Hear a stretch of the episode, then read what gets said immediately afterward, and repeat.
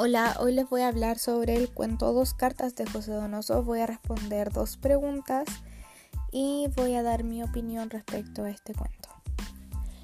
La primera pregunta sería que si estoy de acuerdo con que los personajes nunca fueron amigos.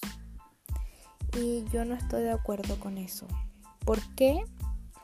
Porque eh, aunque en el cuento diga que eran polos opuestos y que no se llevaban bien, yo siento que sí se llevaban bien. Porque como dicen por ahí, los polos opuestos se atraen.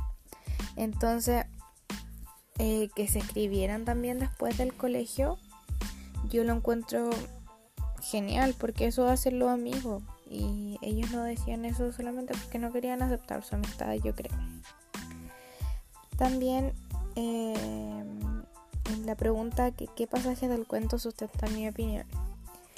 Eh, en una parte del cuento era que el niño chileno em, le llevaba sándwich al otro niño, entonces si le llevaba comida como para que compartieran y así, yo encuentro que también es una amistad porque no cualquiera le lleva comida a alguien que por ejemplo le cae mal o no se lleva.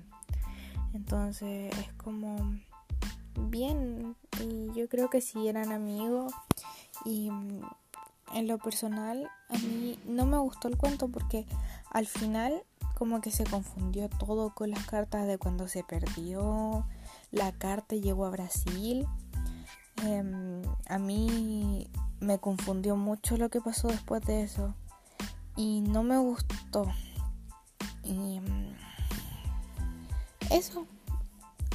Muchas gracias por escucharlo y espero que les guste.